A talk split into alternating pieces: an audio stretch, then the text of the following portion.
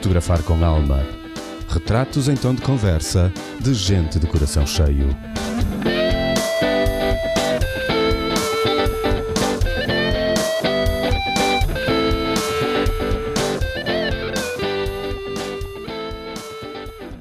Olá, Mário. Convosco para mais um bonito retrato em tom de conversa. Eles acabam de chegar de uma viagem de 4 meses por 20 países em autocaravana. Levaram o Tomás pela mão e a Lara na barriga. Conheceram sítios e pessoas incríveis e, no meio da aventura, ainda trouxeram uma carrinha cheia de ucranianos para Portugal. Eles são a prova de que, se olharmos a vida com o coração, não existem obstáculos nem distâncias. Bem-vindos, Tânia e Fernando. Muito obrigado, Mário. Antes de mais, queríamos agradecer pelo convite. De momento, só estou eu aqui uh, a falar com o Mário, porque a Tânia tem que estar com o Tomás. Pois. Que é, que é, um, pouco, é um pouco complicado ter aqui o Tomás, mas depois já, já trocamos e a Tânia já fala aqui um bocadinho para trocarmos umas ideias aqui com o Mário. Sim, sim, Fernando, claro. Nós estávamos a falar aqui antes de começar a gravar, as vossas aventuras de viagem uh, começaram antes destes quatro meses, não é? As vossas aventuras de, de, de viagem a sério. Uh, sim, eu, eu e a Tânia estamos juntos desde 2008 uh, e desde essa altura que, que, viajamos juntos. Já conhecemos mais de 40 países e, é, esta foi uma esta viagem da autocaravana já com o Tomás foi uma das, das viagens, digamos, fora da caixa que nós fizemos, porque antes de ele nascer, quando éramos só os dois, já tínhamos feito algumas viagens assim diferentes. Sim, vocês estavas-me a dizer que vocês começaram com uma viagem à Ásia de mochila às costas. Sim, exato. Nós tivemos uh, em 2019. Uh, a Tânia é, é, enfermeira e eu sou empresário em nome individual, tinha os meus pequenos negócios. E em 2019 nós largámos. Pronto, Tânia despediu-se, eu larguei as minhas lojas, largámos tudo e fomos quatro meses de mochila às costas para o Sudoeste Asiático foi só um bilhete de ida para Nova Delhi, na Índia, e depois a ideia seria viajar mochila às costas, sempre por terra, sem apanhar uh, avião. Entretanto, por motivos de doença de um familiar, tivemos que regressar ao fim de quatro meses, mas foram quatro meses completamente inesquecíveis, porque foi, fomos sempre por terra, passámos por, uh, pela Índia, por Nepal, Myanmar, Laos, Vietnã, Tailândia, e tudo por autocarro, comboios, ou seja, foi mesmo, andámos milhares de quilómetros, mesmo a vivenciar uh, as culturas, a, a comer local, a dormir na casa das pessoas, a fazer campismo, sem luxos associados. Foi, nós tínhamos um orçamento diário de 10 euros para os dois. Ok. Exato, portanto foi assim algo mesmo. E, e 10 euros, foi muito apertadinho? Uh, não, nós orientámos porque lá, é, lá é tudo muito, muito mais barato. Okay. Uh, come-se facilmente por 50 cêntimos, por 1 euro. As noites também são, são muito baratas. Não tem, a realidade é completamente diferente. Nós já tínhamos essa ideia uh, e daí esse orçamento. Durante esses quatro meses conseguimos cumpri-lo sem abdicar de nada. Uh, visitámos os sítios que queríamos visitar, fizemos o que queríamos fazer só com, com um pouco de ginástica. Sim, claro, claro. Isso foi, foi uma primeira grande aventura. Uma Sim, e, muito grande. Também tivemos. Uh, foi quase um mês por Cuba.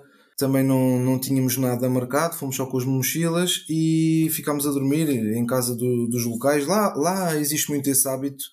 Uh, cedem um quarto, a pessoa paga um X por noite mas fizemos sempre nesse registro, quase um mês, conhecemos oito ou nove cidades de Cuba uh, e andávamos, o transporte era de, ou táxis partilhados ou aqueles autocarros mais económicos, porque o nosso estilo de viagem é sempre assim low budget, não é? Sim. não vamos para grandes hotéis. Por acaso em, em Cuba acabámos por ir uh, experimentar uns 4 ou 5 dias uh, a um tudo incluído. Sim. Mas não tínhamos reserva, não tínhamos nada. Essa foi também outra aventura. Apanhámos um táxi partilhado, chegámos a Caio Coco, que é uma zona de resorts, toda XPTO, e toda a gente tinha reserva. Nós não tínhamos. Uh, então foi arranjar assim um resort todo chique que, que não vendem à porta, não é?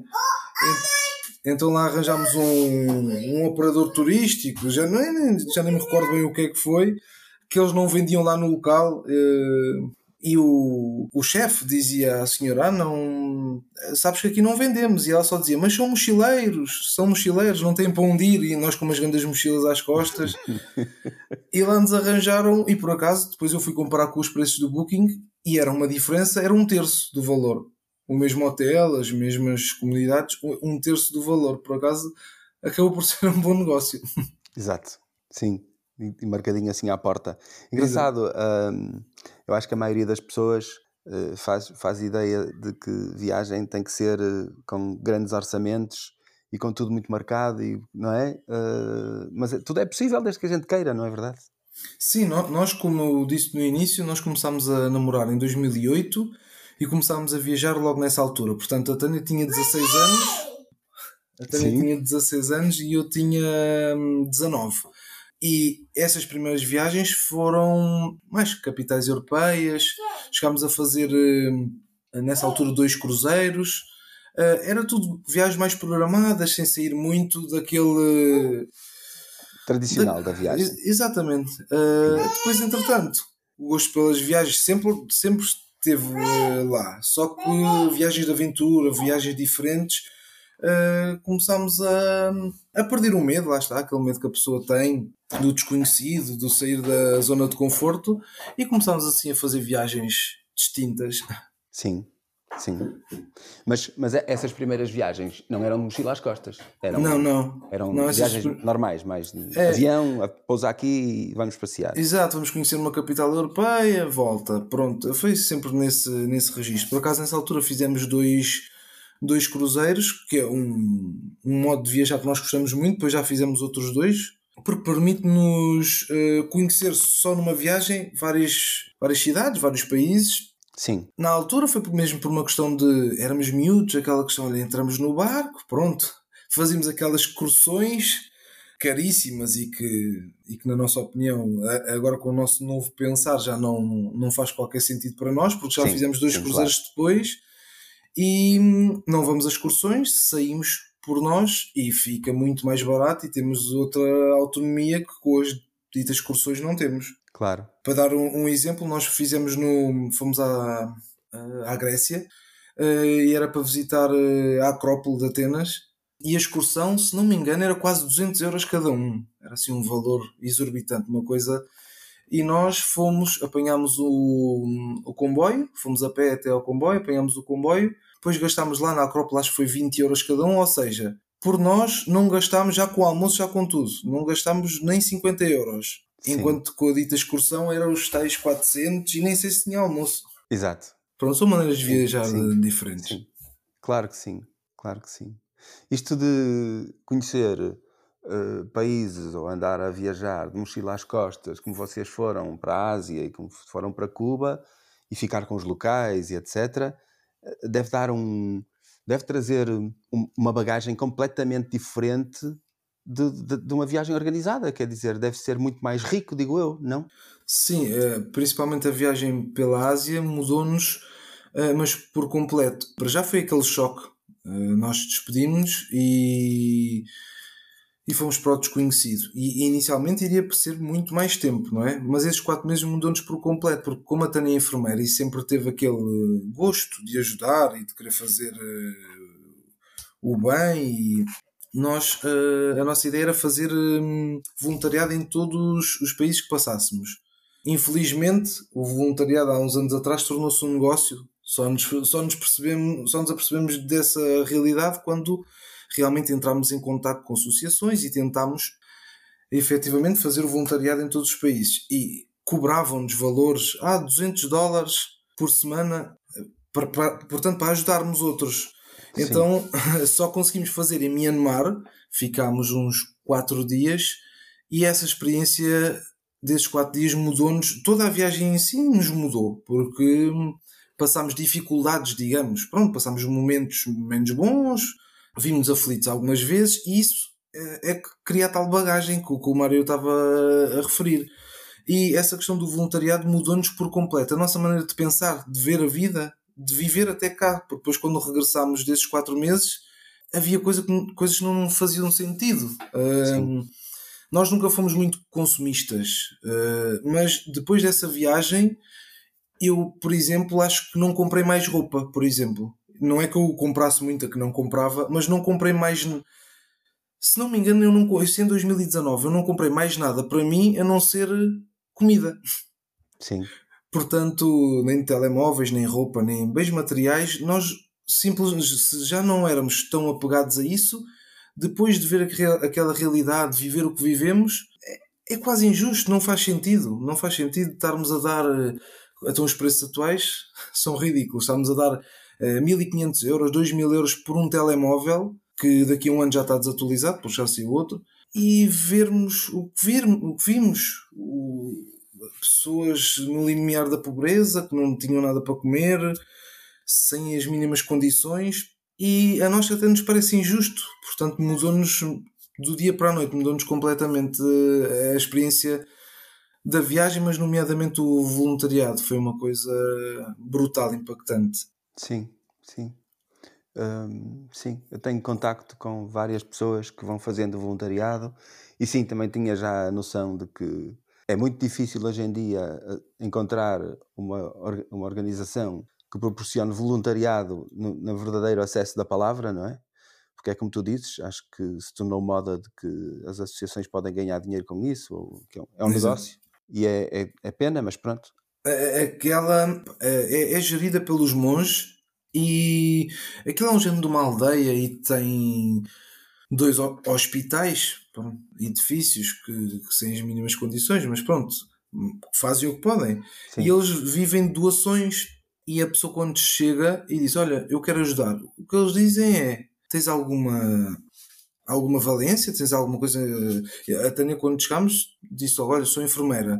Eles ficaram radiantes porque ter uma enfermeira ali não é, não é de todo claro, claro. normal. E é uma mais-valia enorme. Eu, como não tinha assim nenhuma mais-valia, eu disse, eu faço tudo. E fiz, eu fiz tudo. Até fisioterapia, uh, dar banho a doentes, uh, ir ajudar os monges na, nas doações que eles recebem. Nós fizemos imensas coisas lá. Mas o que eu estava a dizer era, a pessoa chega, uh, arranjam-nos uma cama, sem, sem as mínimas condições, que eles também não têm, é um, um colchãozito no chão a dormir com os outros com os outros voluntários.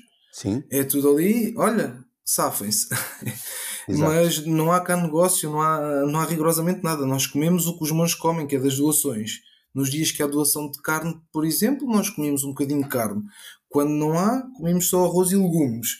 Vivemos exatamente como, como eles vivem. Não há nenhum tipo de de, pronto, lá está, dessas questões de financeiras que as associações de hoje em dia, infelizmente, uh, dão, dão valor. Pronto, é um negócio de hoje em dia, infelizmente, mas ali foi e, e vimos uma realidade, epa, foi mesmo um baque.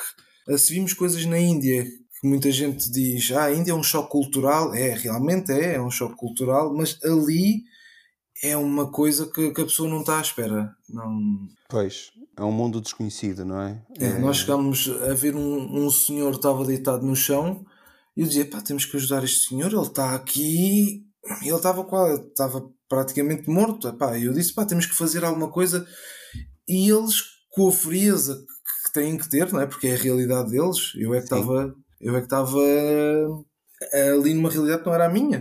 Eu disse, pá, temos que fazer alguma coisa e eles, pá, não há nada a fazer por este senhor não há nada a fazer, temos poucos recursos, pá, temos que gerir bem os nossos recursos, não há nada a fazer. No dia a seguir fomos lá e o senhor tinha falecido. Pois. Ou seja, ele estava ele estava mesmo sim, sim. deitado no chão. É aquilo era uma casa, mas eles não tinham qualquer mobília, qualquer nada. Estavam, estavam todos sentados no chão. O senhor já não estava sentado, estava deitado. E pronto, é essas coisas que vimos e que vivenciámos que, que nos mudou, mudou-nos completamente. Foi uma, uma viagem, foi a mais marcante de todas e vivemos, vivemos coisas. Houve uma. Fugindo um pouco a este tema do voluntariado e desta realidade, eh, nós fizemos a experiência na nossa vida também nessa viagem no Nepal. Nós no Nepal eh, subimos um, um, um monte do, dos Himalaias, aquilo é, pertence aos Himalaias, que é Langtang, uh, fica a 4 mil metros de altura, e eu e a Tânia subimos, subimos sem a mínima preparação, estávamos mal fisicamente, nunca tínhamos feito algo do género. Pois. E foi, foi espetacular. Foi, até agora foi a experiência da nossa vida, sem dúvida. Ok. Foi, porque foi sem guia nenhum. Há a possibilidade de fazer com guias, tudo orientadinho. Nós fomos sem guias nenhuns. Portanto, Mas, mas foram em grupo. Não, só eu e a Tânia. Aí foram os dois só, resolveram Só. ir monte acima. Exato. Quando chegámos lá à- à- ao início não é, do trek, já. Olha, desculpa, onde é que é o, o início do trekking? Ah, olha, passas ali aquela ponte, tal, tal. Ok, e está marcado. Nós cá em Portugal temos uma excelente rede Sim, de caminhadas de trekking, está tudo assinalado. E eles, não, não. Aqui o truque é seguir os dejetos dos iaques. Ah, Então, pronto, nós subimos Langtang eh, guiados por dejetos de iaques. ok. E lá fomos iacos, nós. se os iacos sobem, vocês também podem subir. Exatamente, porque pelo caminho tem aldeias e os mantimentos, tudo é levado pelos iaques. ok, ok, ok, ok. Por isso é passagem, ok, É exato. passagem, é aquele caminhozinho e passa por pontes, algumas delas sinistras, porque há relativamente pouco tempo, também não sei precisar, se foi em 2000 e... ah, Não, não sei precisar, não vou estar aqui a inventar. Ah, houve um terremoto muito grande lá no Nepal. Sim, sim, sim, sim, sim. que destruiu, por exemplo, a aldeia de Langtang ficou totalmente soterrada. Depois eles acabaram por construir mais acima. Mas pelo caminho, pontes totalmente destruídas, que eu nem sei como é que. E era o caminho, nós tínhamos que passar por ali. E eu e a Tânia temos vertigens, temos muito medo de alturas. Então foi outra aventura que hum, também nos mudou, mudou imenso. Nós tomámos o nosso primeiro banho passado uns 3 ou 4 dias. Pois. E Claro. o primeiro banho foi no topo, com neve, nós tínhamos neve até ao joelho e não tínhamos roupa, porque aquilo, a roupa que levámos para a viagem era numa mochila que tinha que dar para os supostos dois anos. Não havia casacos, não havia calças de neve, não havia nada disso. Então nós, sem a mínima preparação, sem roupa, sem nada, tínhamos neve até aos joelhos eh, e estávamos no topo do Monte dos Himalaias. É, é 4 mil metros. eh, comparado com, com os maiores montes é, é pequeno, mas comparado com a nossa realidade, a Serra da Estrela tem, não chega a 2000, Exatamente. portanto é o dobro da Serra da Estrela. E o primeiro banho que nós tomámos foi no topo e foi um balde de água aquecida que a senhora fez, eh, fez-nos o favor de aquecer na, na fogueira. Eh, Depois pôs num baldezinho e era um balde de água para os dois. Foi o nosso primeiro banho, passado uns 3 ou 4 dias, e lá está, foi. eh, se me perguntarem qual é que foi o melhor banho que eu tomei na vida, foi aquele. Imagino que sim. Foi o mais, Imagino foi o mais marcante, foi uma. Lá está, se me perguntarem outro banho, eu não sei, eu tomo banho todos os dias, não é? Os outros foram banais. Os outros foram bem banais, exatamente, às vezes em hotéis ou em jacuzzis, coisas todas chiques, eu não me recordo de nenhum. E desse vou-me recordar para toda a vida. Foi Lá está, foi, foi a experiência toda, ah, também foi muito marcante. Foi muito Sim, marcante. claro. Entretanto, vocês compraram uma autocaravana. Isto já durante a pandemia, não? Ou foi antes? Uh, foi. uh, nós comprámos em. A pandemia cá começou em março, 2020, março. março de 2020. Nós comprámos em dezembro de 2000 2019. Ah, ok. Foi mesmo ali no Verde. É, comprámos e quando comprámos veio a pandemia e veio aquela tal lei, eu não sei se está a par, Sei, que era sei. aquela lei que não se podia pernoitar em lado nenhum. Sim. Portanto, acabámos de comprar uma autocaravana e de Exato. repente veio a pandemia e veio a lei. Espetacular. Sim, eu sei. Eu também tenho sonhos de uma autocaravana. Eu ainda, ainda, ainda há de chegar, mas ainda não cheguei lá. Mas também, nessa altura, também fiquei bolas. E agora? O que é que eu faço aos sonhos? Deito isto tudo fora? Ou o que é que eu faço a isto? nós tínhamos, nós tínhamos esse sonho, já alugámos diversas vezes em Portugal e inclusivamente fora. Fizemos, por exemplo, uma road trip numa. Aquilo não era uma autocaravana, era uma Kangoo que tinha uma cama atrás. Ok. E nós fizemos durante 15 dias pela Irlanda. E cá em Portugal já alugámos diversas vezes e sempre foi o nosso sonho. Epá, uma autocaravana, uma autocaravana. Então, dezembro de 2019, epá, vamos comprar uma autocaravana. Compramos, nem sequer, eh, não fomos a lado nenhum. Não, porque nem, não sei precisar o dia, mas foi, foi no final do ano mesmo. De repente sai a lei, Sim. Uh, nós já ficámos um pouco reticentes. E em março uh, veio a pandemia, pronto, espetacular. Mas olha, nós fizemos outra viagem que foi em 2021, ainda estava em plena pandemia. Essa já é da quando- autocaravana. Sim, quando marcámos a. a marcámos. Bueno, quando decidimos ir, não marcámos nada, né? quando decidimos ir, Uh, ainda havia aquela questão do não se podia uh, sair do Conselho Sei. sem as autoriza autorizações devidas e tal, mas pronto, depois entretanto isso levantou-se essa questão e nós fomos durante 40 dias e fizemos, demos uma volta a Portugal da autocaravana, precisamente ah. para, hum, para mostrar que mesmo com a lei, com as restrições, que havia soluções. Nós ficámos em áreas de serviço, que Portugal tem algumas até. Sim, sim uh, gratuitas. Uh, ficámos nessas áreas. Usaste o uh, Parque Fortnite? Usámos o Parque Fortnite, exatamente. e, e tentámos fazer só, só o gratuito. Estávamos, estávamos a tentar mostrar que sem, sem, existe, parques, sem parques de campismo, não é? Sem parques de campismo, que existe soluções, que existem soluções e que o autocaravanismo uh, não, não, não tinha morreu. morrido. Exato. Exatamente. Porque havia muitas pessoas, ah, agora que eu ia comprar uma autocaravana, é que sai esta lei. Vou, ou então pessoas que conhecemos, vou vender a minha autocaravana. Nós tínhamos acabado de comprar a nossa. Ao início até ficámos, pronto, com aquelas dúvidas normais, não é? Uh, mas decidimos, olha, vamos fazer esta viagem já com o Tomás. O Tomás tinha seis meses. Sim. Já com o Tomás. Então, olha, vamos. E fomos, e evitámos as grandes cidades, fomos só conhecer. Uh, tentámos conhecer pontos que não conhecíamos e, Sim. e assim diferentes também. Uh, conhecemos uma, no meio da natureza, uh, fizemos trilhos, nós gostamos muito trilhos. Conhecemos, por exemplo, ali em Sortelha, que é o. Era um hotel termal há muitos anos e está abandonado, agora são só umas ruínas, uhum. que é Aquas Rádio. Pronto, conhecemos assim umas quantas coisas também diferentes. Uh, e provámos, pronto, provámos, nós queríamos provar era nós próprios que não, Exato. que, que tínhamos tinham, feito. Exatamente. Não tinham comprado uma autocaravana para nada. Exatamente. um, e fomos e correu tudo bem, foram 40 dias e demos mesmo a volta. Demos mesmo, fizemos assim, mais ou menos, demos a volta a, a Portugal, um, passando pelo norte, pelo centro. Uh, litoral, uh, sul, pronto, tentámos conhecer um, um pouco de tudo. Fiz, e quando me, relativamente ao autocaravana e em Portugal, quando me perguntam uh, qual, é, qual é que é o, o melhor sítio para visitar da autocaravana, uh, nós temos alguma experiência, porque já tínhamos uh, alugado antes, e a pessoa tem sempre aquela ideia, pá, a primeira, o primeiro local que vem à mente é logo a Costa Vicentina, ou Jerez, Sim. Ou, pronto, e para nós o melhor sítio para visitar em Portugal é sem dúvida nenhuma o centro de Portugal e o norte. O no... Quando eu digo norte, é, por exemplo, aquela região do Douro, que é toda muito bonita, e, e principalmente o centro de Portugal, estão, estão preparados para receber autocaravanistas.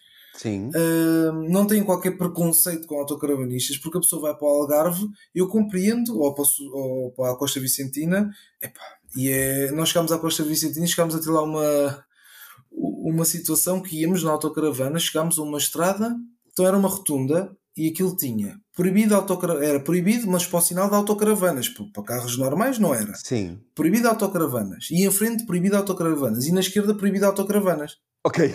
Eu tive que dar a volta à rotunda e voltar para trás. Volta para trás. Portanto, espetacular. Ridículo, não é?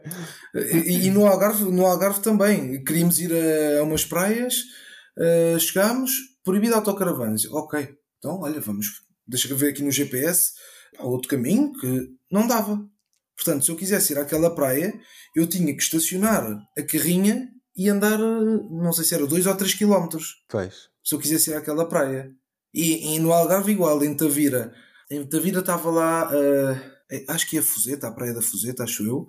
Hum. Então tinha lá um símbolo o, o parque era um parque uh, normal, não sei se era de, de, pedra ou de alcatrão mesmo, e ao lado tinha um enorme parque de, ah, de terra batida. Em ambos os parques tinham um sinal proibido autocaravanas. Pois. E eu, uh, nós depois estacionámos mais à frente, fomos a pé com o meu filho de 6 meses, tive que andar não sei quanto para ir à praia com o meu filho, e, e depois fui. Até disse: Oh, não, deixa isso. Mas não, eu vou. Então fui à GNR e depois a GNR. Primeiro fui ao, ao posto de turismo, depois me mandaram para a GNR, depois mandaram para a PSP. Portanto, fui aos três e, e fui perguntar: olha só uma questão. Ali na Fuseta eu tenho uma autocaravana. Se eu quiser ir à praia, eu, a minha mulher e o meu filho, queremos ir à praia duas, três horas e depois vamos embora. Não posso. Se eu vier com o meu carro, posso. Se vier com a autocaravana, eu não posso. E ele, pode, então porquê é que não há de poder? Então, é assim, está lá um sinal de proibido autocaravanas. Não, amigo, isso aí, disseram-me é, é, em dois dos sítios, isso aí é, é de pernoita, você não pode pernoitar lá. Ah, E eu, não, espera, eu estou a par da lei. A lei, é, é pronto, não, não se pode pernoitar ah, na autocaravana. Isso é a lei atual, está em vigor, tudo certo. Mas a questão é, eu quero estacionar para ir à praia. Não, não, mas isso pode. Espera, mas eu tirei, eu tirei a carta. Aquilo é um sinal que é proibido autocaravanas. Não Exato. está ali a dizer, se estivesse em Diz que é baixo. pernoita. Exatamente. em muitos casos, eu moro aqui em, eh, perto da Ericeira, ali em muitos casos eles metem, por- nem, nem metem o símbolo da autocaravana. É proibido de estacionar das, se não me engano, é das 9 às 6 da manhã ou das 10 às 6 da manhã. Sim. Lá está. Ali não, ali é proibido autocaravanas. Se é proibido autocaravanas, eu não posso estacionar uma autocaravana ali. Não é por noite ou não. Exato. E ele, ah, não, não, mas pode. Se estacionar, não, não- ninguém lhe passa multa. Eu, ah, ok, é assim. Pronto, já, já percebemos. Ok. Mas, Foi. o, ou seja, lá eh, no Algarve e na Costa Vicentina, o proibido de autocaravanas epá, é em todo o lado. E eu também compreendo porque é efetivo, há um excesso, há, um- há realmente um excesso, e essa lei eh, foi devido a esses excessos, Claro. mas não se pode generalizar, não é? Eu por acaso tenho um carro e tenho uma autocaravana. Então, mas se eu só tivesse autocaravana, estava limitado e muito. Estava limitado e muito. Então não podia circular como posso com o meu carro. É, é um bocado estranho. Já essa lei também foi um bocado estranha, porque eu, se estivesse no meu carro, podia pernoitar no meu carro. Posso estar a dormir no meu carro, não há problema nenhum. E na autocaravana não podia. Não, não fazia muito sentido.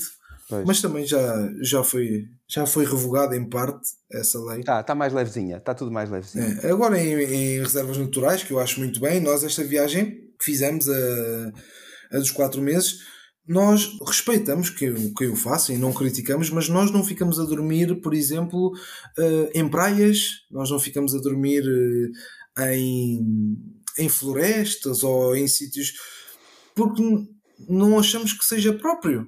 No fundo, aquilo é uma autocaravana, é uma viatura, não é? Pá, acaba sempre por deitar hum, vestígios de óleo ou de gasóleo. Sim, de- sim, sim.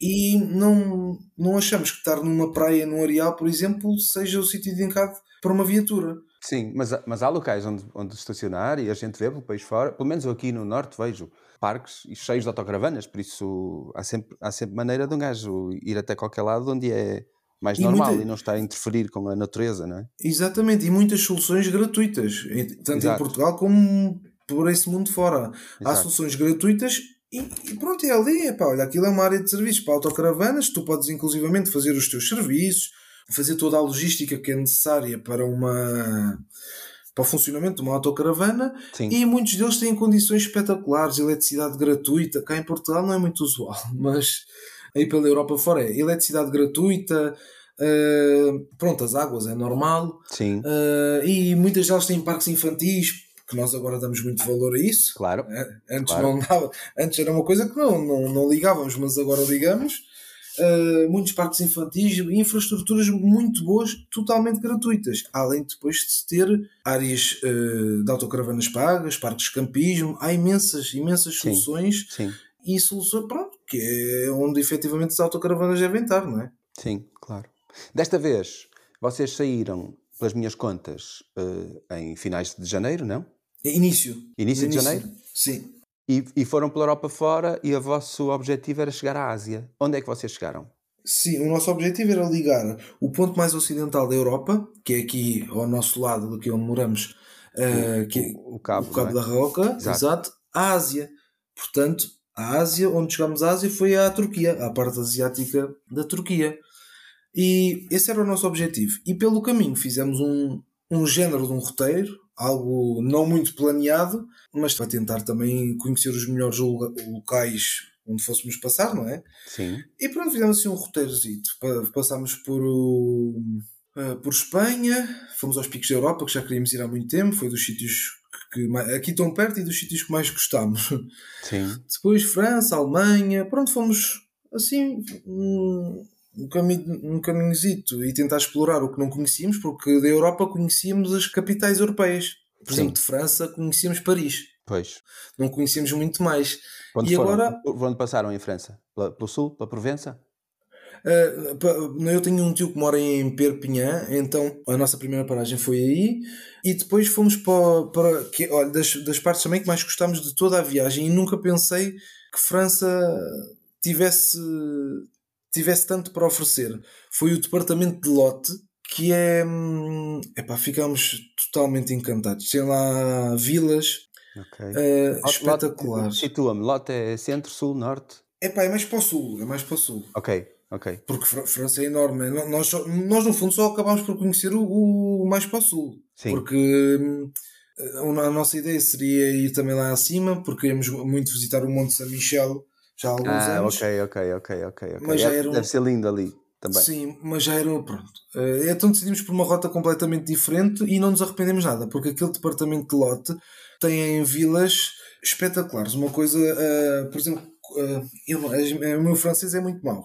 Uh, Colin, Colins de la Rouge, creio eu. Sim. Que é é muito, é muito bonito e, e, outras vilas que eu agora sinceramente não, não, não Sim, mas por ali, por ali, naquela, por aquela zona, naquela zona. Foi uma zona que adorámos, adorámos. Depois seguimos daí assim para o lado direito, já ao pé da, da Suíça, fomos a Annecy, que também é muito bonito. Depois fomos Colmar, Estrasburgo, que tínhamos grandes expectativas também e, e, e gostámos imenso. E depois fomos Luxemburgo, Alemanha, Áustria, pronto, fomos, fomos dando assim uma voltinha até, até ao nosso objetivo, que era a Turquia, e depois no caminho uh, de regresso uh, tentámos novos países e, e, evitar os que já tínhamos estado uh, e conhecer novas coisas, mas no caminho de regresso já foi mais apressado devido à, à, à, gravidez da Tânia já tinha já estava de sete meses uma barriga enorme já não conseguimos fazer os trekkings e as caminhadas que gostamos tanto.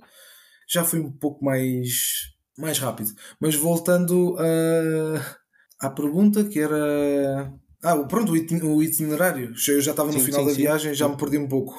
Sim sim uh, o itinerário uh, gostaram de algum sítio em especial? Uh, de toda a viagem? Sim já me disseste que gostaram muito dos picos da Europa, não é? E... Sim, sim, gostamos dos picos da Europa. Uh, uh, Alstadt também na Áustria, queríamos conhecer há muito tempo e ficámos encantados, mas o top 3 desta viagem foi total. Pronto, o, o primeiro o país que mais gostamos foi a Turquia. Nestas quatro, nestes quatro meses nós ficámos quase um mês na Turquia. Ok. Uh, era o nosso objetivo principal, era aquele, e pronto, claro, foi o país que mais gostamos. Mas os outros dois foram países que não estávamos minimamente à espera. A contar, exato. Sim. O segundo do top 2, o segundo foi Montenegro, ah. um país que não dávamos rigorosamente nada e entrou Sim. diretamente para o nosso top 2. Adorámos tudo, uh, as pessoas, uh, o que vimos, uh, as experiências que tivemos, foi, foi tudo, foi tudo muito, muito positivo. E o terceiro foi a Albânia. A Albânia já tínhamos um pouco de expectativas e não foi assim tanta surpresa como Montenegro. Mas o nosso top 3 foi esse: foi Turquia, Montenegro e Albânia. Ok. okay. Foi, gostamos, gostamos muito. Depois gostamos de outros. Uh, Roménia, também gostamos muito da Roménia, Sim. apesar do frio, porque nós esta viagem começou em janeiro e só acabou agora. Nós apanhamos pois. neve em todos os países, todos. Ok. Tirando Portugal. Pois, Portugal não, exato. Todos os países encontramos neve. Todos. Pois, pois. E pois, neve, pois. Ne agora, já na fase final da nossa viagem, fomos às Dolomites, em Itália. Sim. E havia neve, neve, é nesta altura do ano. Já não estávamos a contar. Nós pensámos quando chegámos à Turquia: olha, acabou-se a neve. Encontramos neve em todo o lado. Ok. E agora que já pensávamos, já tinha passado. A... Ficámos presos, por exemplo, na, nas Dolomites Agora há pouco tempo ficámos presos na neve. Não conseguimos sair nem nós, nem quem estava, estava lá mais duas autocaravanas, não conseguimos sair. Patinávamos, patinávamos, patinávamos e ele inclusivamente um deles meteu-se contra um, um monte de neve, não conseguia sair de lá, tivemos que empurrar. Pois. Até Era, que depois, neve a sério. Neve a sério, exatamente, já não estávamos a contar. e houve em certos sítios que estragou um pouco a nossa experiência, como nas Dolomites estragou um pouco muita neve, muita chuva. Mas uh, eu estava a dizer, era, uh, por exemplo, na Roménia, nós gostamos muito da Roménia, mas lá está, a neve é muito bonita a pessoa ver neve, uma paisagem com neve, mas, por exemplo, para conduzir é muito chato e estamos a falar de grandes nevões. Nós acordávamos e tínhamos neve em todo o lado. É assim, somos apologistas que todo o país, seja ele qual for, tem, tem coisas bonitas. Exato, os seus encantos. Os seus encantos, exatamente. Seja onde for, nós tivéssemos um pouco mais de tempo, tínhamos ido uh, ao Irão. Tínhamos ido para o Irão. Sim.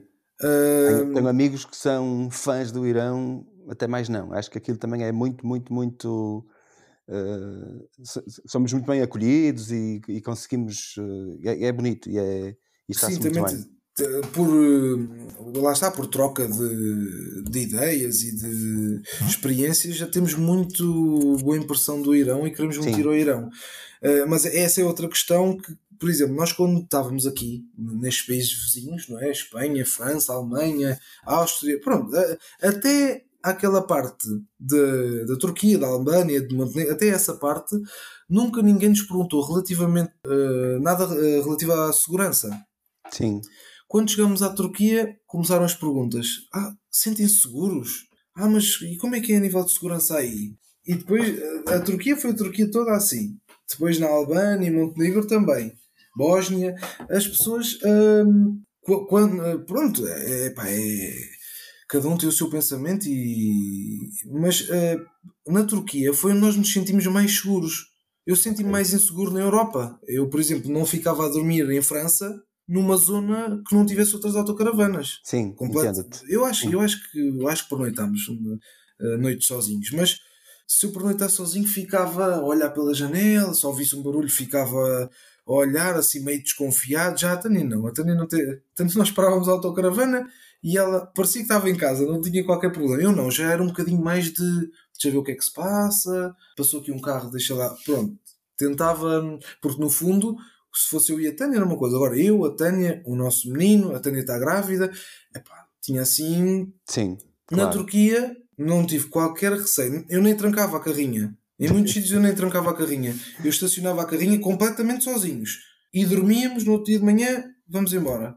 Ok. É, portanto, há essa ideia, há a nível de segurança, ai, como é que será? Nós tivemos quase um mês na Turquia e foi o melhor mês que nós tivemos. Foi totalmente despreocupados, tanto nas pernoitas como no dia a dia. Quer dizer, no dia a dia eles são o povo. Uh, lá está, aquilo já é Ásia, não é? Sim. Aquela parte já é, já é Ásia. E o povo asiático é, é distinto dos europeus. Uh, nós, uh, com esta experiência em Istambul, é assim, aquilo é muita gente, por exemplo, no Grande Bazar, imensa gente, e tínhamos aquela ideia que seria mais ou menos, lá está, aquela ideia parece concebida, não é? Que seria mais ou menos como em Marrocos, que eles muito intrusivos quisessem vender e aquela. Sim. Connosco, pelo menos connosco, zero, nada. Só se metiam com o Tomás, o Tomás fartou-se, saiu de lá com montes de presentes. Deram-lhe ímãs para o frigorífico, aqueles souvenirs. Uh, deram-lhe, já não me recordo, deram-lhe imensas coisas e depois chocolates, gomas. Eles, as pessoas davam-lhe festinhas na cabeça, beijinhos na cabeça, beijinhos na mão. Diziam, ai, tão lindo, tão lindo. Uh, Pegavam-no ao colo. Uma, tivemos uma experiência espetacular, espetacular. Uh, na Turquia foi, foi incrível. Principalmente com o Tomás. não tínhamos ideia. Depois, a maior parte não eram senhoras. Aqui na Europa, se alguém se meter, eh, por norma são senhoras. Os homens são mais rígidos, são mais um, um sorrisozinho ali e está bom. Na Turquia eram só homens. Metiam-se com o Tomás, olá, olá, uh, baixavam-se para ficar ao nível dele, davam-lhe beijinhos. Oh, incrível, incrível.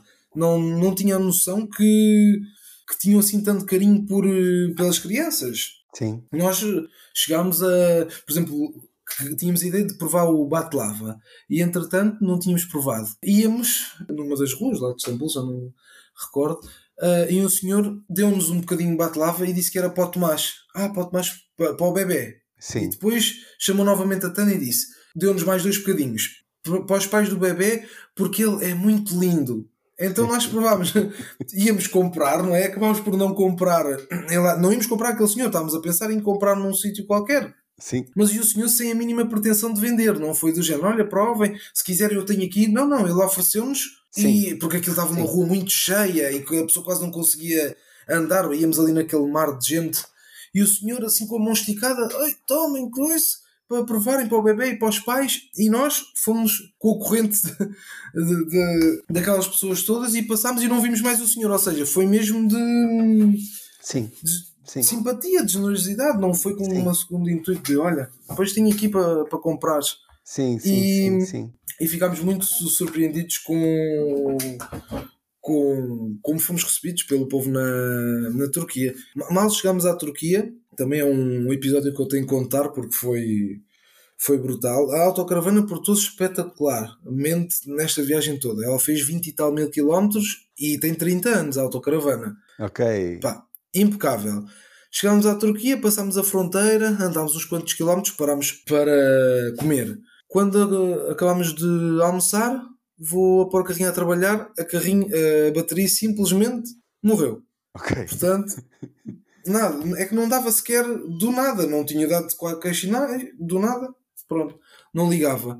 A primeira, aquilo estávamos numa zona que não passava carros nenhums, era uma zona quase desértica, uma- no meio do nada, literalmente.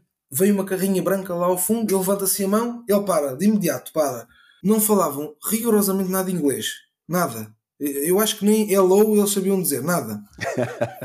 Então, tudo por gestos, a mímica, tal, tal, tal, tal, tal, eles viram, é da bateria, coisa, tudo em turco, e depois eles falavam como se eu percebesse, e depois falavam mais expressivamente para ver se eu estava a perceber, Pois. mas eu não, nada, não, rigorosamente nada. Passado um bocado, vem um senhor, eh, um mecânico, pôs o carro a trabalhar e depois, tudo por gestos, lá disse: Olha, tens que mudar a bateria, porque se não mudares, quando desligares o carro, não volta a ligar.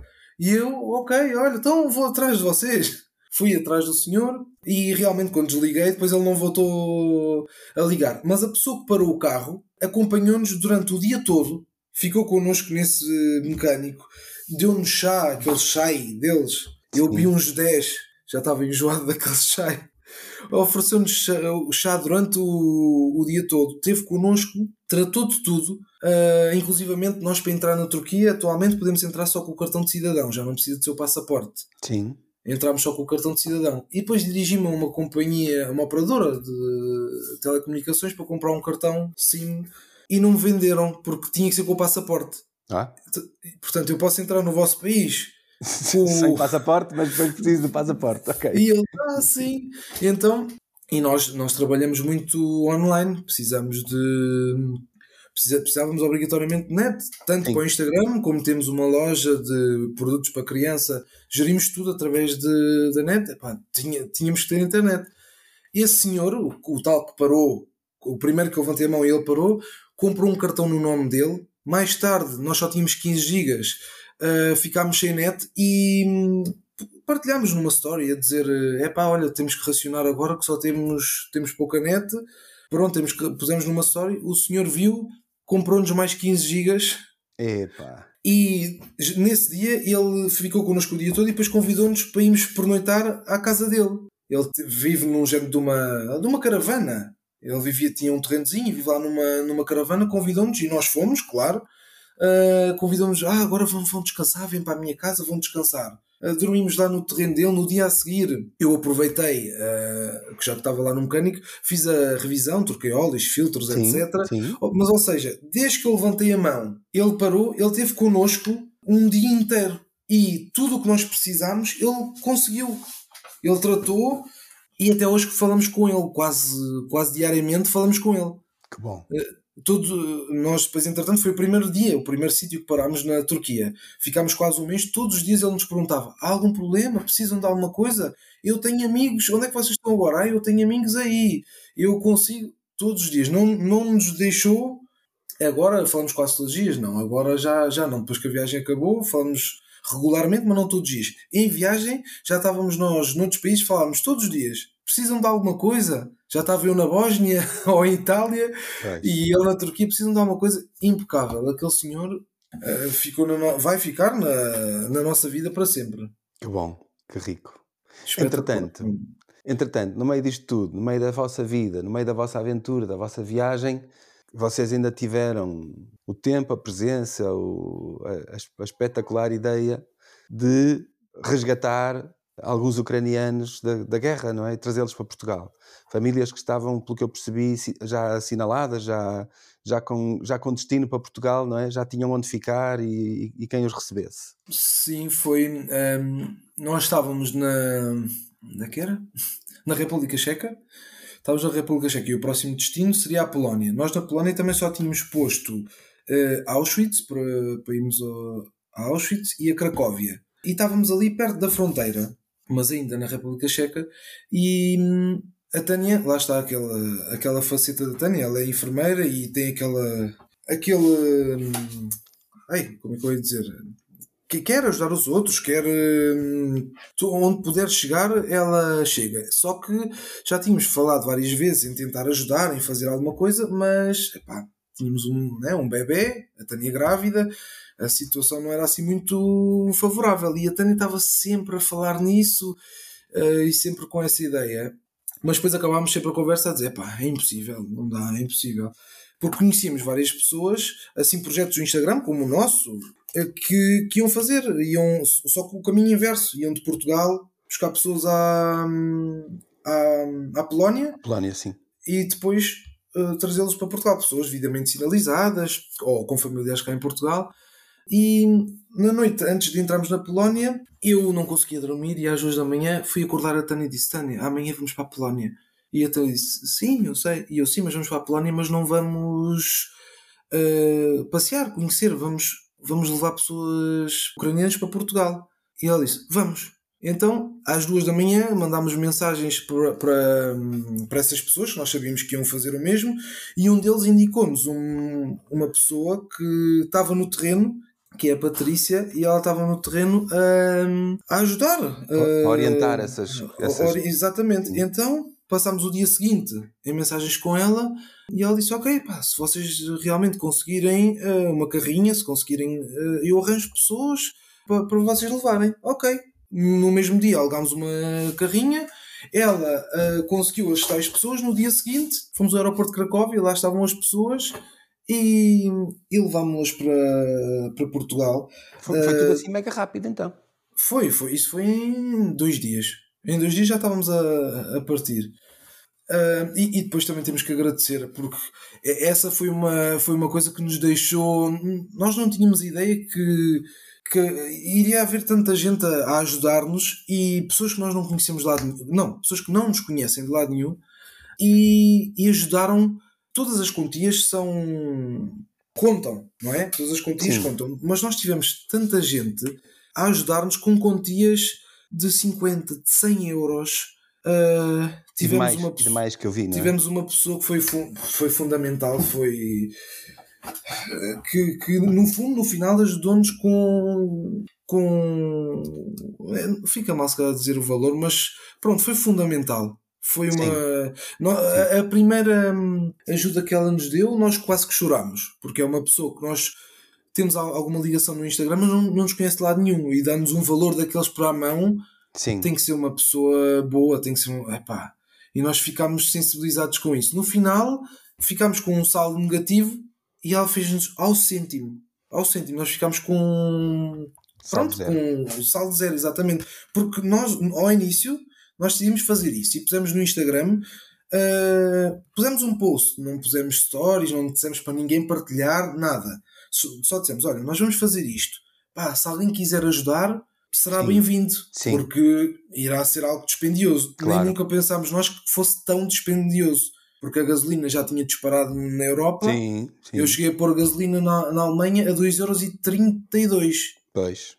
Pois, Portanto, que é um balúrdio. Exato, é nunca, nunca pensámos nós que fosse tão dispendioso e se não tivéssemos tido essa ajuda, pronto, olha, a viagem teria acabado mais cedo, sem dúvida. Mas felizmente tivemos imensas pessoas que nos ajudaram e muito obrigado porque foram, foram espetaculares, foram incansáveis. Sim, eu vi, eu vi as histórias depois quando, não sei, numa altura qualquer comecei a, a reparar mais em vós também não me perguntes porquê, mas pronto. Como, devemos conhecer gente em comum, de certeza que as coisas vão aparecendo. E, e depois reparei no, no, no, destaque que vocês tinham feito da Ucrânia e estive a ver, por isso já foi posteriormente, porque eu já vi tudo enfiada. estive, ah, a ver, estive a ver o destaque está lá, exato. Sim, porque lá. as pessoas que ajudaram está lá tudo preto no branco. Sim, sim. E, ah, e uma coisa também que queremos uh, uh, destacar é que nós falamos com elas, continuamos a falar todos os dias. Duas das pessoas que nós levámos tinham familiares cá. Pronto. As outras quatro era uma rapariga que deixou o pai e o irmão e veio, complet... veio sozinha. Ela veio Sim. sozinha para cá. E depois é uma família que é eh, a avó, a mãe e a menina de 10 anos. E nós, principalmente estas quatro pessoas que ficaram uh, em Matozinhos, estavam sinalizadas uh, e tiveram cá uma assistente social, uh, pronto, e um sítio para as receber, etc. Só que por muito por muita boa vontade que haja, por tivemos só noção agora. o apoio que dão, por exemplo, elas não estão a receber apoio nenhum económico. do Estado português económico. Ah, Portanto, estavam sinal... Exato, isso é o que eu gostava de, de perguntar. Pois. Uh, portanto, nós trouxemos, ok, as pessoas estão sinalizadas, ok, chegámos, deixámos como assistente social. Era um prédio que estava, foi reabilitado para, essa, para receber refugiados, Sim. mas uh, pronto, tinha as mínimas condições, é o que elas dizem. Já nem, nenhuma, nem a tal família, nem a moça já estão lá. Portanto, já conseguiram pessoas que lhes dessem.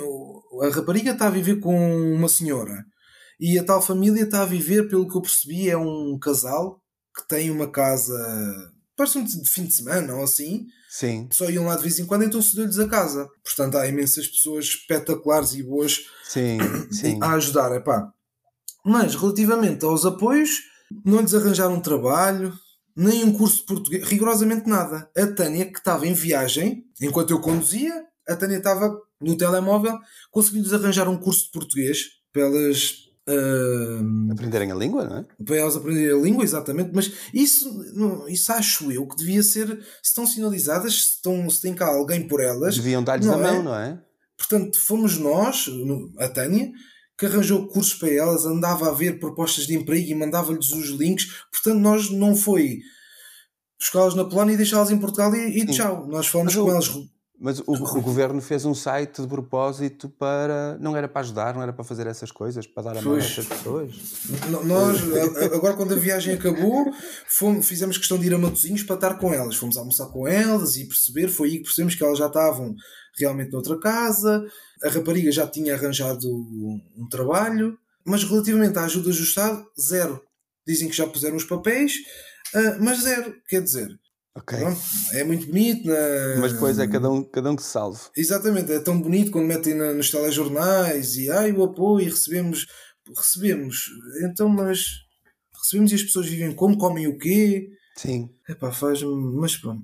Mas nós mantemos o contato com elas, falamos um, agora estamos a tentar eh, organizar aqui a nossa vida, que também está um rebuliço, para, para tentar eh, que venham cá, que elas venham cá assim entrar para a nossa casa, pronto, um fim de semana ou assim, porque fazemos questão que venham conhecer a nossa casa, as nossas agentes e a nossa terra, queremos muito que elas venham cá. E, tenta, e continuamos a tentar mexer-nos. Essa questão nós tentamos, eh, não sei como, mas vamos, estamos a tentar, olha, dentro das nossas possibilidades, de nos mexermos para ver realmente como é que é, não é? Muito ou pouco, as pessoas têm que ter alguma ajuda, porque se não comem o quê? O que é que.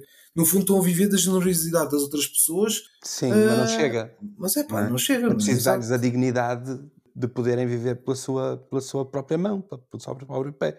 É Exato, é porque. É, dar condições. E depois essa ideia pré-concebida que as pessoas têm do. Ah, os refugiados eles são refugiados, mas a palavra refugiada tá, acho que tem uma conotação que, que, Pesada, muito pesada. Exatamente, porque são pessoas. Por exemplo, a rapariga, eu não sei precisar a idade dela, mas é uma miúda, tem 20, 25 anos ou 26 anos. Ela era como nós, gostava, de, adorava viajar. Quando nós estávamos na Turquia, ela tem Instagram, fala connosco regularmente. Quando nós estávamos na Turquia, ela dizia: Ah, já estive aí na Capadócia, tão lindo. Ela era uma pessoa normalíssima, que tinha a sua vida, Sim. uma miúda que se fartava de viajar e que de repente olha, o pai e o irmão vão para a guerra, pronto, e tu ficas aqui. E ela teve que fugir da guerra, não é uma refugiada, ai, uma coitadinha sem abrigo. Sim. Sim. Pá, tem algo, é o que está a dizer, pá, é o que estás a dizer. Uh, tem que se dar uma dignidade, não é? Às pessoas. Dignidade, pá, ela tem a sua vida, tem as suas coisas. epá, os mínimos que ela possa tentar viver, eh, continuar a sua vida o mais normal possível. Sim, sim. Fernando, o que vocês fizeram é lindo e eu houve alturas que, confesso, cheguei às lágrimas de estar a ver o que vocês andavam a fazer.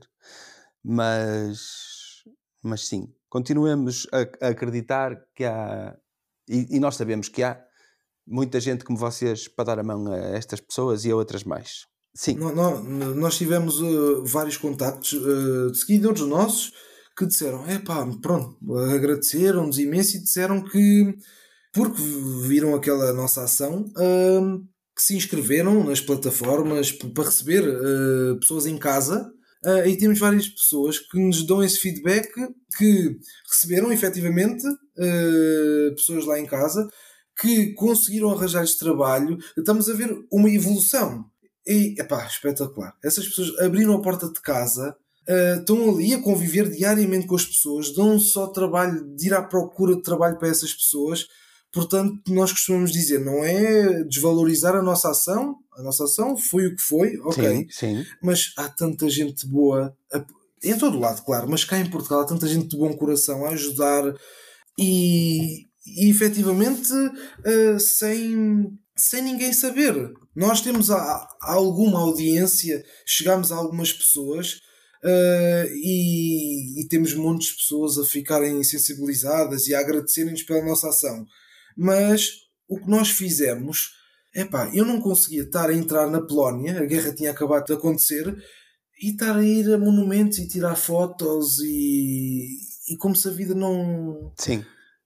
Pronto, Sim. Epá, não conseguíamos. Eu acho que tinha que ser. Portanto, uh, lá está, não é estar a desvalorizar o que nós fizemos, mas para nós tínhamos que o fazer, era, era uma obrigação. Sim. Era uma obrigação, não conseguíamos não o fazer. Sim. E damos enorme mérito às pessoas que, lá está, como eu referi, estão, recebem as pessoas em casa, estão ali diariamente com eles. Uh, isso é, um, é de um valor. É, pá, Sim, é sem dúvida. É sem dúvida. Fernando, uh, a Tânia está a entreter o Tomás, a gente já sabe que a Tânia tem, tem mais que fazer é, eu acho que, ela, uh, acho que deve estar a ele já deve estar a, sim, a dormir. Ele, ele deixa, deixa sempre de ouvir barulho, não é? É, eu acho que uh, ele já deve estar. Se não adormeceram os dois. Exato. é, tão bom, tão bom. Os meus já são muito grandes, pá, já não dá para adormecer com eles. e, e, nós, e nós uh, vai começar agora outra, vai. outra aventura. Vai, e, e quero, quero, quero dar-te a, a, a notícia menos boa de que um dá muito trabalho, mas dois não dá duas vezes o trabalho, dá quatro vezes o trabalho. e não, nós não tivemos um bebê fácil porque o Tomás, uh, infelizmente, tem muitos problemas uh, intestinais e, e passa muito mal, intolerâncias e etc. E apesar de já ter quase dois anos, as noites nunca foram boas. Pois. Nunca. Uh, portanto, é uma coisa que não vamos estranhar. Exato, Agora, quando a Clara nascer, não vamos estranhar. Estranhar não, estranhar não. portanto, é, exato. Pode ser que tenham sorte há, e, claro, e que a Lara seja que... calminha e que vos dê noites mais coisas e seja só o Tomás. Exato, porque há muita gente que diz: Ah, agora vão voltar às noites mal dormidas. Não, não vamos voltar não. porque. É, é para continuar, exato. É para continuar, exatamente. Entretanto, a Lara vai nascer, vocês vão fazer um intervalo aqui durante uns meses, provavelmente, depois vão ficar com, vão ficar com bichos carpinteiros a querer sair e a querer enfiarem-se na autocaravana para ir passear, e, e há planos para o futuro? Ah, ah, sim. Uh, mas uh, agora as nossas viagens não vão ser só da autocaravana, porque nós também gostamos muito do da mochila às costas. Sim. E vai continuar, com eles vai continuar. Não vai ser com mais preparação, como é óbvio, não é? Nós sozinhos dormíamos em sítios Sim, que com, que com os bebés não dá, exato. Sim, nós chegámos naquela viagem dos 4 meses de mochilas com a pela Ásia, pá, dormimos em sítios deploráveis. Pronto, claro. pá, experiências a não repetir. Uh, mas na altura fez sentido, é pá, ou seja, por eh, questões económicas, porque era claro, aquele budget claro, que nós tínhamos, ou, ou mesmo por experiências que tínhamos. Agora com eles, claro que vai ter que ser mais eh, controlado. Mas vamos voltar às viagens, mochila às costas, e em princípio estamos a apontar a fazer uma viagem ainda este ano uh, no final do ano ou, ou, logo no início do próximo, em janeiro. Portanto, é agora a Lara nasce, depois quando tiver 3, 4 mesinhos, Sim. vamos. Sim, mas, mas já, hum. já, já estão a pensar em destino? Ou já têm assim um, um, uns, uns, apontamentos, assim, umas setas no mapa, pensar para aqui talvez fosse fixe, é?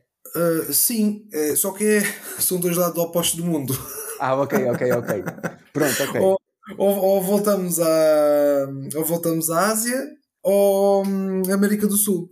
Portanto, é, ah, é preciso. Está bem, está bem. Está bem, com, estamos... com, dois bebés de colo, praticamente. Ah, exato, sim. É isso. É isso, é isso, é isso. Mas agora, esta viagem de autocaravana eh, acabou por não ser muito diferente, porque tínhamos o Tomás Sim. e no fundo tínhamos a Tânia já na fase final. Pá, é ela faz barrigas muito grandes, eh, já com um barrigão enorme.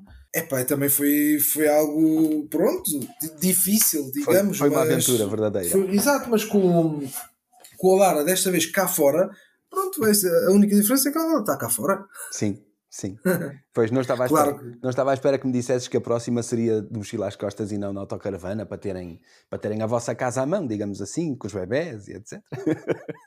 Sim, da autocaravana exatamente, temos outra comunidade. Sim, é, Mas... é levar a casa, não é? É, sim, sim, sem dúvida. Nós, uh, quando vamos, é como se fôssemos em duas coisas distintas. Vamos no nosso carro a andar e depois paramos. E depois temos a nossa casa lá atrás. Exato. Pá, com tudo, com as coisinhas todas dele, com tudo. Mas nós somos muito práticos. Uh, por exemplo, na autocaravana nós não, não levamos o banheiro para o Tomás. O Tomás toma banho no, no lavatório, por exemplo. Sim. Portanto, no nosso lavatório enchemos aquilo de água e ele está lá a brincar e toma banho no lavatório. Agora, claro, cada vez está maior. Claro. Na nossa primeira viagem, quando ele tinha seis meses, ok, espetacular. Agora ele fica ali super apertado. Vamos ter que arranjar outra solução. Mas nós somos mas muito... também, mas também mais dois mesitos ele já toma no duche. Exato, com o chuveiro, exatamente. Porque hum, nós somos muito práticos, seja da autocaravana ou com o mochila às costas. Epá, nesta viagem nós chegámos a fazer trekkings com o Tomás uh, nos picos da Europa. A Tânia ainda tinha só 4 meses, não tinha este barrigão. Mas nós subimos uma zona que é Bulnes, subimos aqui tínhamos, estávamos na dúvida se íamos fazer a rota de Alcares ou Bulnes. E como a rota de Alcares era muitos quilómetros, acho que era. Aquilo são não sei quantas horas, é imenso. E nós pensávamos, sim, o Tomás. Mas, o, mas é sempre a direito. Portanto, o grau de dificuldade não é muito. Mas nós pensávamos, é pá, o Tomás depois vai ficar irrequieto, depois não fica na, na mochila, aquela mochila que eu ponho às minhas costas, uh, depois fica muito irrequieto e tal, depois tem que ir a pé e não dá tanto jeito, porque aquilo são. Pronto, é algo perigoso para o miúdo ir assim a pé. Então, olha, vamos fazer de bundes. Só que bundes aquilo é uma subida. É muito, muito, muito, muito exigente. É sempre a subir ravinas altíssimas. Uh, a Tânia não, é? não, não estava assim tão gravidona, mas estava grávida. Uh, epá, foi, eu não sei precisar, mas uma hora e meia ou duas horas sempre, sempre, sempre, sempre a subir. Fez-nos lembrar Langtang. Foi muito exigente, só que desta vez eu tinha um bebê às costas e a Tânia grávida de 4 meses. Exato. Mas não deixámos de fazer. Fomos na mesma, chegámos lá totalmente estourados. Uh, e agora mais à frente fizemos em Pinara. Já a Tânia estava com a barriga grande e fizemos um trekking também para conhecermos uma, uma antiga civilização, uma cidade no meio da, da floresta e fizemos um trekking ainda de duas horas. Não tão exigente, mas ainda fizemos um trekking de duas horas. Mas isto é a conclusão. Há muita gente que dizia. que, que, que diz? É pá, quando tu tiveres filhos, aproveitei agora quando tiverem filhos, vão ver. Isso vai-se acabar. E nós sempre dissemos: não, não se, isso não se vai acabar. E, e não vai.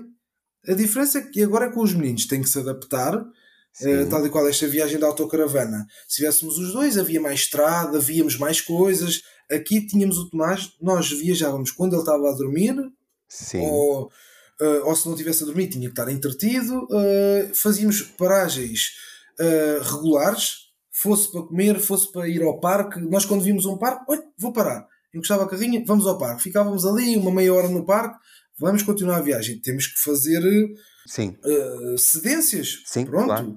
Noutro uh, ritmo, noutra. Exatamente. Exato. Epá, é, é, outra, é outra viagem, claro. Exatamente. Viajar sozinho é uma coisa, agora com crianças é outra. Mas não vamos deixar de viajar, não vamos deixar de. Desta via... As nossas viagens são de aventura. Gostamos de trekkings no meio da natureza, de, de, ver cascatas, gostamos de. Eh, agora já não estamos muito na onda das capitais europeias, ir ali à cidade, ver monumentos. Sim, sim. Também gostamos, por exemplo, em Viena também o fizemos e com o Tomás. Mas pronto, a nossa onda é outra e vai continuar a ser com o Tomás, com a Lara.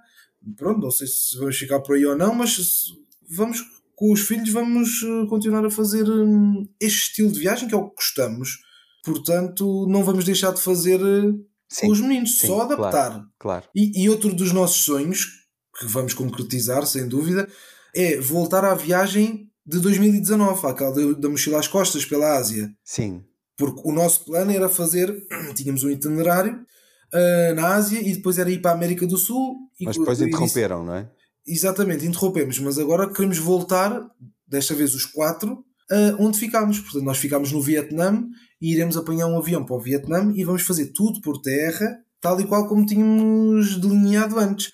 Possivelmente não como era na altura. Na altura era para viajar seguido. Desta vez, possivelmente, vamos viajar ali não sei, pá, temos que ver, do, dois meses, por exemplo, voltamos a Portugal. Sim. Pronto, depois voltamos onde ficámos outra vez, mas vamos fazer a viagem que tínhamos delineado Sim. em 2019. Com a devida elasticidade e a, e a, e a abertura para, que, para seguirem o que vai acontecendo e, o que, e sem, sem desistirem. Se for preciso interromper, é para voltar depois mais tarde. Okay, e desta, desta vez, quatro. Éramos quatro. só dois, agora há, coragem, há um extra. Muita coragem. Ora bem, da próxima vez que vocês vierem a Matozinhos, eu quero saber. Capeta convosco. Ah, uh... não sei.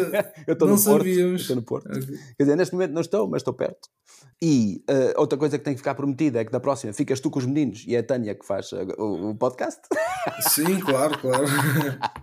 não, mas agradeço-te imenso por esta partilha. Foi muito bom. Foi mesmo muito bom e, e, vocês são, são dois, dois seres humanos de grande coração e de grande coragem e de grandes planos e eu, e eu adoro porque adoro porque eu estou na outra ponta, não é? Eu, tô, eu, tô, eu, sou aquele gajo que vai sonhando com fazer e, e pouco faz. Mas fica só no trabalho, por isso. É, mas nós também, já, nós também já fomos assim durante muitos anos. Pois, pois, mas eu já, eu já eu tenho muitos mais anos do que vocês, por isso tenho, se não começo, estou tramado, um dia desses acabo tudo. Uh... Não, mas isso não é idade, isso é preciso é aquele clique e Sim. não é fácil dar aquele clique. Não, não é, não é. Eu acho que depois de dar, depois de dar já está, não é? Depois de dar já Sim, deu depois já, de dar, já está. É só andar. Exato. Fernando, muito obrigado, muito obrigado pela, pela tua partilha. Que, que, as vossas, que os vossos meninos tenham sempre muita saúde e sejam muito felizes com uns pais assim que lhes mostram o mundo de uma forma tão diferente, tão bonita e tão invejável. Eu é que agradeço pelo convite, gostei muito de estar aqui a falar contigo, Mário. E sim, temos que, quando fomos a Matozinhos, temos que combinar alguma coisa, sem dúvida. Nós não sabíamos, senão já tínhamos combinado. Pois, pois, pois. Porque eu prometo quando que for aí abaixo também, também vos digo. Pronto, quando estamos aqui em Sintra, também num, num instantinho temos em Lisboa, ou pronto, vamos ter ou eu vou não há problema. Sim, Exatamente. Sim. Fernando, obrigado. Uh, diz-me, diz-me. Obrigado, obrigado. Nós, nós uh, em Matosinhos foi a nossa primeira paragem em Portugal. E é, foi pena, se soubéssemos, tínhamos combinado. Pois, não, não, não me apercebi que vocês entraram por aqui, não, não me apercebi. Eu vi, eu vi uma fotografia na fronteira, realmente, mas não me apercebi uh, que estavam a, a, passar. Ou então, quando vi, já, já, tinha, já tinham passado uns pois. dias. Às vezes a gente só vê as coisas no Instagram quando já foi, não é? Pois, exato. Sim. Um grande abraço. Um abraço, muito obrigado pelo convite. Obrigado, Fernando. Obrigado. Dá-me só mais um segundo, por favor. Quero agradecer-te por estares aqui a ouvir mais uma vez. Cada um dos meus convidados é escolhido pelo seu grande coração e pela coragem de viver a vida a fazer o que mais gosta. No fundo, pessoas como eu. Pessoas que nos lembram que vale a pena viver o sonho. Espero que tenhas gostado tanto desta conversa quanto eu. O teu apoio é mesmo muito importante para mim, mesmo muito, só pelo facto de estares aqui a ouvir. Mas se tiveres vontade de apoiar mais ainda este meu projeto, segue o link na descrição deste episódio e paga-me um café em buymeacoffee.com barra Mário Brandão. Obrigado, de coração.